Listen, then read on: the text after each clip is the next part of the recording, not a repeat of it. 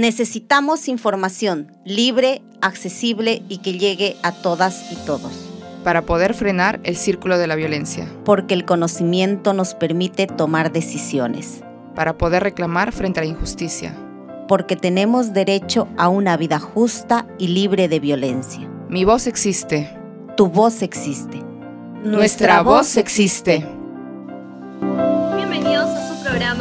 Voz existe. Soy Ana Rosa Cárdenas y el día de hoy no me encuentro sola. Por primera vez desde hace bastante que hemos empezado el programa, vamos a estar conduciendo este programa especial, que ya nos iremos contando de qué se trata el día de hoy, con mi compañera Carmen Sara. Bienvenida Carmen Sara, me siento muy feliz de poder compartir este espacio contigo. Igualmente, Ana Rosa. Eh, también emocionada porque es la primera vez que vamos a compartir el espacio juntas. Además tenemos una invitada súper especial para hablar sobre un tema muy importante, sobre todo en este contexto. Así es, nos encontramos en julio, fiestas patrias, y estamos en un contexto social, político, económico muy complicado para el país. Sin embargo, también eh, se está retrocediendo muchísimo en temas de política sobre el trabajo en beneficio a las mujeres, a la niñez y la adolescencia. Pero para poder hablar del tema, hemos, tenemos una invitada muy especial, estamos muy felices de, contar con su presencia, porque también ha sido parte de, este gobierno actualmente que, está este, en nuestro país, y qué mejor que ella de, de poder hablarnos desde su experiencia y de primera mano lo que está pasando en nuestro país. Ella es Mirta Esther Vázquez, Chuquilín. Ella es docente, abogada y política peruana y fue presidenta del Consejo de Ministros del Perú durante el gobierno de Pedro Castillo. Bienvenida al programa Nuestra Voz Existe. Muy buenos días, muchas gracias por la invitación. Gracias a ti. Empezamos este, con las preguntas. Eh, ¿Qué consideras que, ha hecho el gobierno ¿no? en cuestión de prevención, atención y, este, y sanción ¿no? al hostigamiento sexual Em, y acoso sexual que todavía existe en nuestro país y ahora más que nunca con que cuando ya salimos a la calle, eh, lo volvemos a experimentar, tal vez cuando estuvimos en cuarentena en nuestra casa, no lo sentimos tan, tan presente, al menos en las redes sociales, pero ahora que volvemos a salir, seguimos con la misma problemática. Sí, a ver, yo creo que mm, por muchos años hemos estado nosotros luchando por eh, tratar de revertir eh, sobre todo varias formas de violencia que antes se invisibilizaban, ¿no? El acoso eh, sexual, el acoso callejero incluso, era una práctica que hace algunos años estaba casi normalizada. Entonces se logró algunas normas que prohíben estas prácticas, que las visibilizan como violencia, pero creo que mm, particularmente estos últimos años y eh, especialmente este gobierno, yo siento decirlo, ¿no? Mm, eh, vamos a cumplir un año del gobierno y en realidad no ha habido una política decidida como para que estas normas se refuercen, porque para que haya em, además mm, sanciones ejemplares, digamos, para este tipo de, mm, prácticas que, se convierten casi eh, en, delictivas. ¿no? Estos últimos días hemos escuchado de un alto funcionario eh, que estaban realizando prácticas de acoso sexual con eh, trabajadoras o con gente ligada a, digamos, a, sus trabajadores.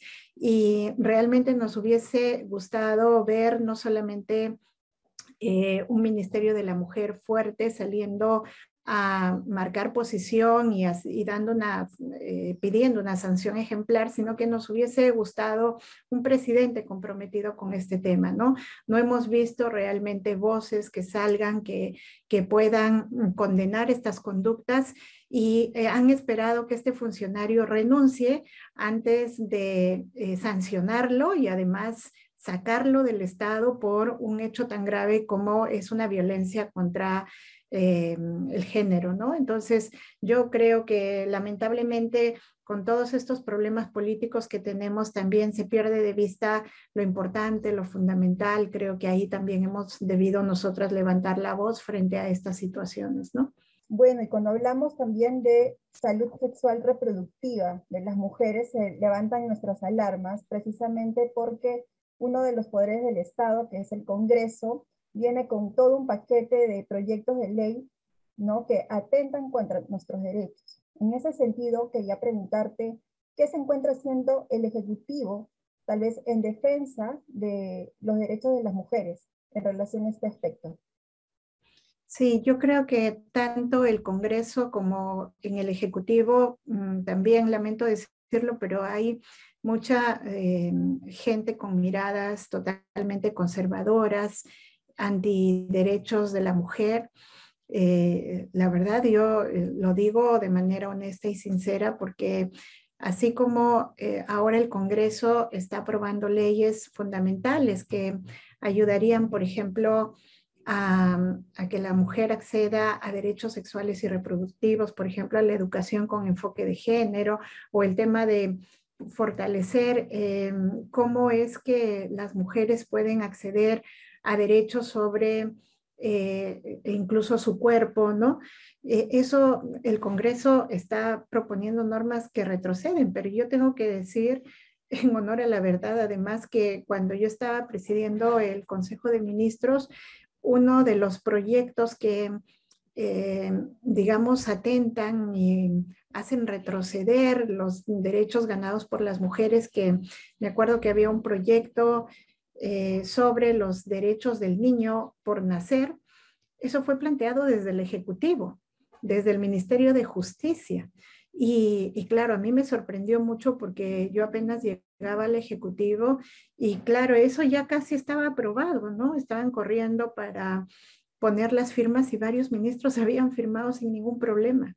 Entonces me tocó levantar la voz y decir, eh, es imposible que esto se pueda plantear además desde el Ejecutivo si pretendemos ser un gobierno que lucha por los derechos eh, de las mujeres. En, justamente en ese tema, este, Mirta, ¿qué políticas se han propuesto ¿no? a favor de la igualdad entre hombres y mujeres este, en el país para evitar justamente esta, estos casos de violencia tan fuertes que todavía siguen viviendo este, las mujeres, las niñas, las adolescentes?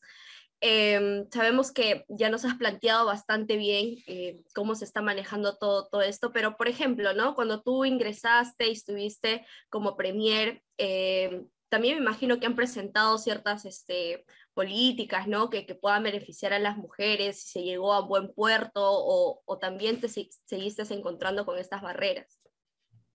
Sí, a ver, em, eh, yo eh, estaba en la puesta como creo que hay que hacerlo, ¿no? Como ciudadana y abogada siempre estuve peleando por la igualdad de género cuando fui congresista también y cuando estaba en el Ejecutivo hice lo propio y creo que era importante en ese sentido empujar y ayudar a impulsar algunas medidas eh, afirmativas para la, protección, digamos, de los derechos de las mujeres.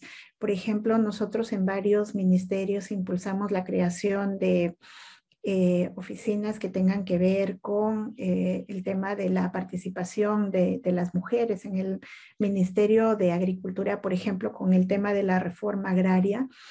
Eh, decíamos nosotros, hay que tener una mirada de género también.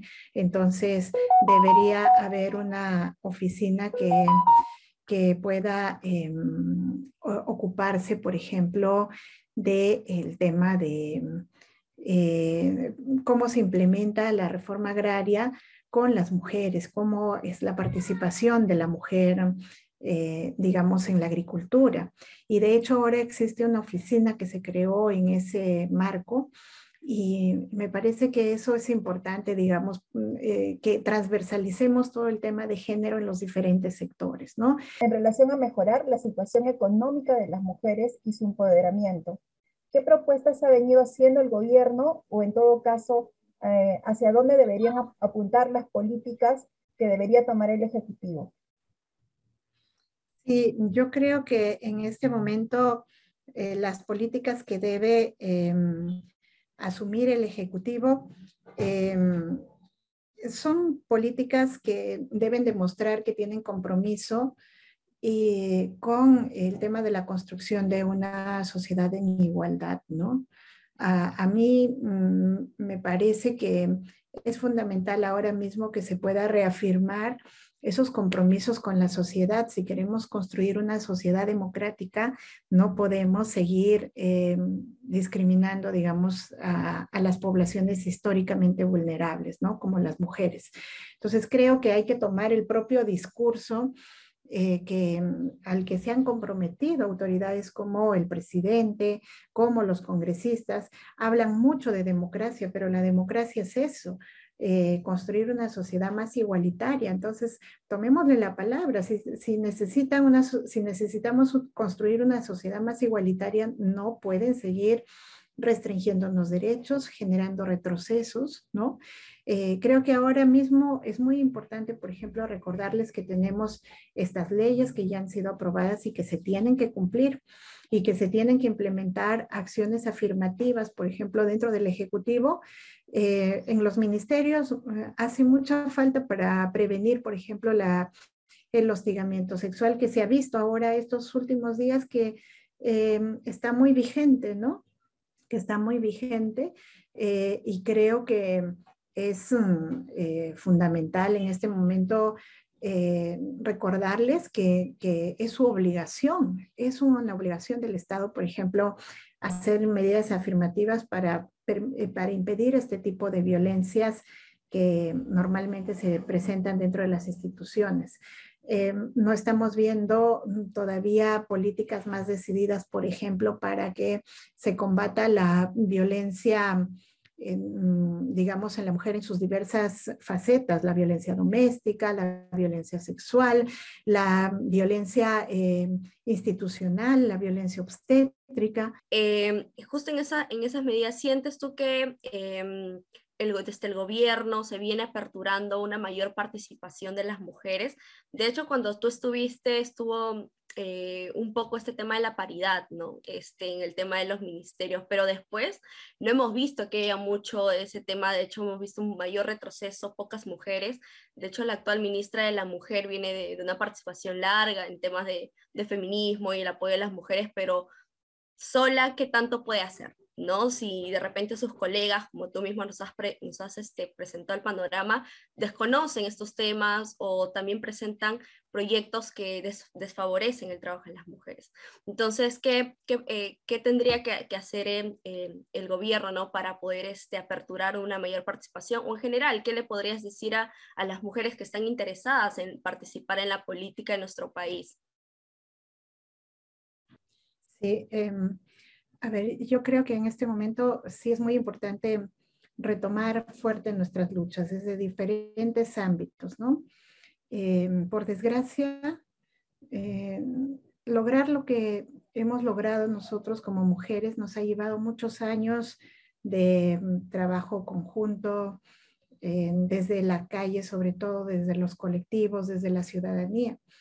Y ahora hay un fuerte retroceso desde el gobierno y desde el legislativo. Entonces nos toca seguir em, afianzando nuestras luchas, creo que desde sociedad civil, ¿no? Eso es una primera cosa que nos tiene que quedar claro, que ahora nos toca luchar nuevamente desde abajo.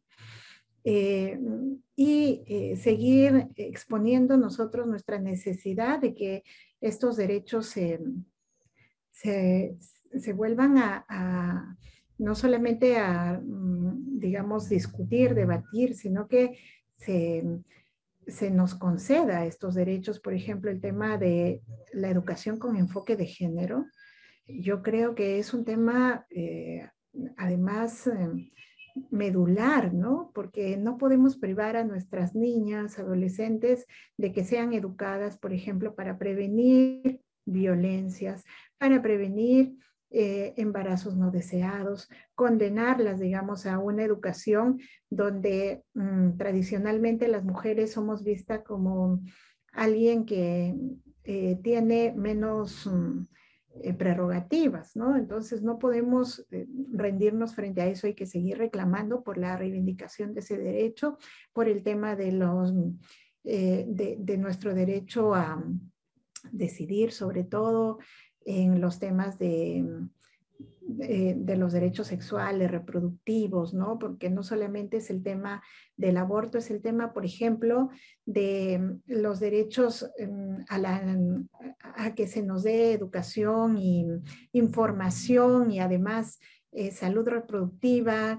Eh, y creo que también otro asunto fundamental es cómo empezamos a reclamar más presencia, paridad en los sectores, eh, digamos, mm, de decisión. Eh, ahora mismo tenemos pues un ejecutivo que cada vez está más, mm, digamos, cerrándose más a, mm, una representación masculina eh, hay mínima representación eh, femenina y, la, y la paridad es importante porque justamente necesitamos más mujeres en espacios de decisión. Si no, no podemos hacer mucho. No podemos hacer mucho, ¿no? Cuando una está en minoría, realmente eh, siente y si no tiene suficiente, digamos, fortaleza como para pelear ahí dentro, pues nada va a funcionar, ¿no? Y eso a mí me preocupa, creo que estamos también dejando de reclamar por esto, por, por estos espacios en donde hay gente que toma la decisión y cada vez hay menos mujeres. Así es, Mirta. Hace un momento nos mencionabas acerca de la, falta de voluntad política de los gobernantes y demás este, funcionarios eh, públicos. Eh, ¿Tú consideras eh, que cuáles serían las razones quizás para la ausencia de estas propuestas y también la ejecución de estas políticas a favor de las mujeres? O en todo caso, ¿qué se necesitaría, eh, eh, qué necesitaría el actual gobierno para que se tomen acciones diligentes? ¿no? Porque hemos hablado de que lo que falta es diligencia en las acciones al momento de abordar esta problemática. ¿Cómo aseguramos que estas políticas no se queden en el papel? Sí, yo creo que pasa eh, primero por la voluntad política que les mencioné, que estaba yo señalando, porque digamos, si una autoridad no está convencido de que eso es importante, lamentablemente no va a querer implementarlo o no, no va a ver la importancia de implementarlo, ¿no? Entonces creo que la voluntad política además viene acompañado de un trabajo de sensibilización. ¿Por qué a veces no, no quieren hacerlo?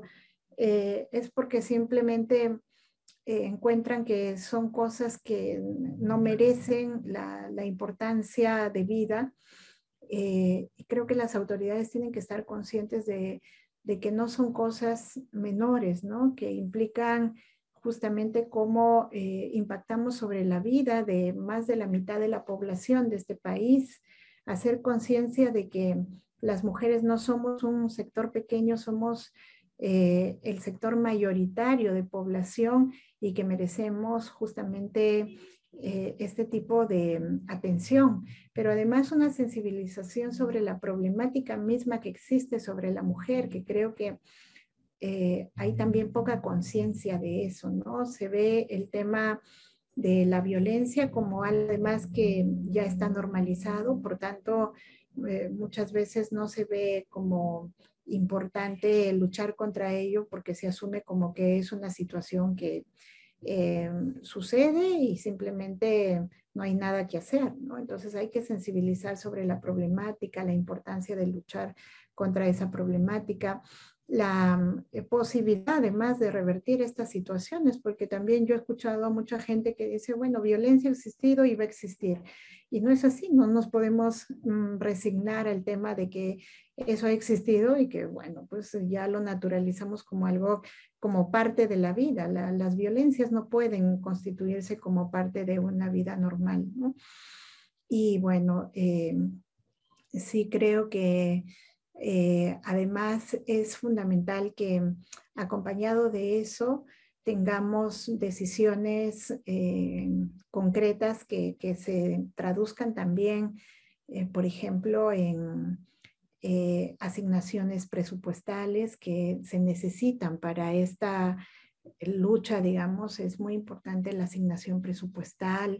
esto no es, no se puede hacer de manera digamos, sin contar con esos recursos, lamentablemente necesitamos personal especializado, necesitamos eh, sistemas especializados en atención y eso cuesta, pero como ciudadanos, digamos, aportamos con nuestros impuestos y si además nosotros deducimos que somos las mujeres eh, más de la mitad de la población somos las que más contribuimos con impuestos a este país, merecemos que por lo menos parte de nuestros impuestos se inviertan en nuestra seguridad, en, eh, que se traduzcan esto en políticas adecuadas para que nosotros nos veamos libres de violencia, para que seamos una sociedad donde nosotras además nos sintamos valoradas como necesitamos, ¿no? No necesitamos pelear porque por estar encima de los varones como mal se interpreta, sino que necesitamos una situación de igualdad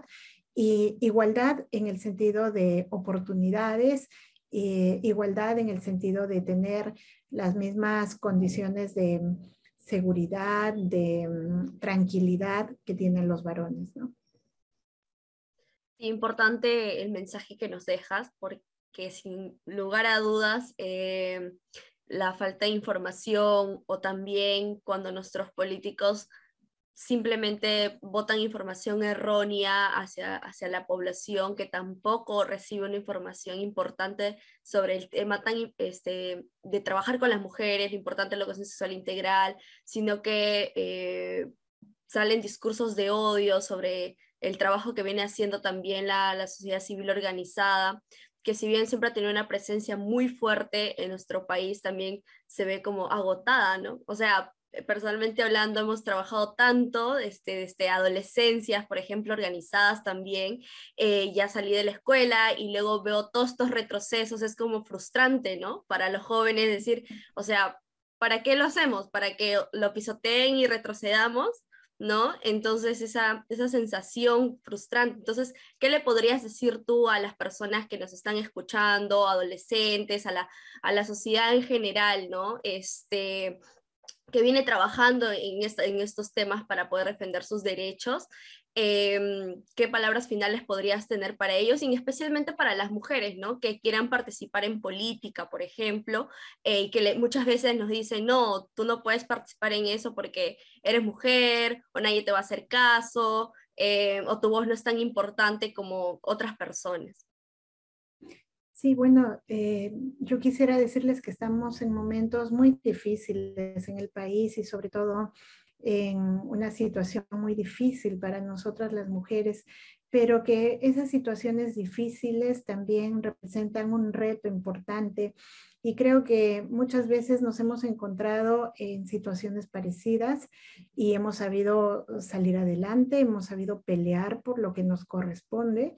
Y creo que ahora nos toca demostrar además de qué estamos hechas las mujeres, ¿no? Y creo que las mujeres estamos hechas de mucha fortaleza y sobre todo las mujeres jóvenes, a mí me anima mucho eh, gente como ustedes, mujeres jóvenes, adolescentes que se empiezan a preocupar, digamos, por la situación misma de nuestro género, que empiezan además a darse cuenta que tienen absolutamente las mismas capacidades que los varones y que reclaman cada vez más esos espacios eh, que tradicionalmente solo se les ha dejado a los varones. En estos últimos años, eh, miren qué bueno que nosotras mismas nos hemos abierto el espacio como para demostrar que podemos no solamente ocupar esos mismos espacios que los varones, sino que hemos demostrado que muchas veces tenemos capacidades para hacerlo Mm, mejor incluso, ¿no? Porque tenemos, y no porque creamos que somos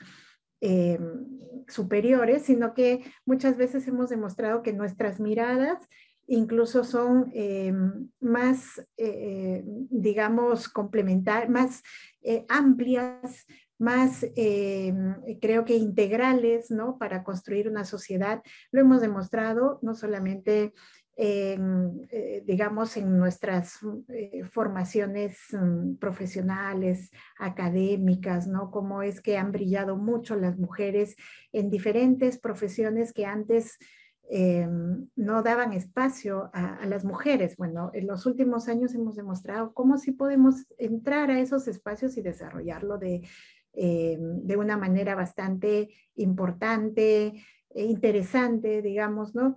Hemos entrado a espacios, a, disputar espacios también en el mundo de las artes, del deporte, etcétera, y, hemos visto cómo eh, hay mujeres muy valiosas también en estos espacios, pero hemos disputado también el poder, y hemos entrado al mundo político y hemos entrado a debatir y hemos entrado a ejercer funciones eh, fundamentales dentro de nuestro Estado y hemos demostrado que también somos capaces y que realmente nuestro aporte es muy importante. Así que yo también quiero decirles que en medio de estas difíciles circunstancias tenemos que construir esperanzas y tenemos que retomar energías para seguir, eh, digamos, dándole a esta lucha fundamental. Esta no es una lucha solamente para nosotras como mujeres, es una lucha para construir una sociedad mucho más eh, humana, una sociedad mucho más democrática.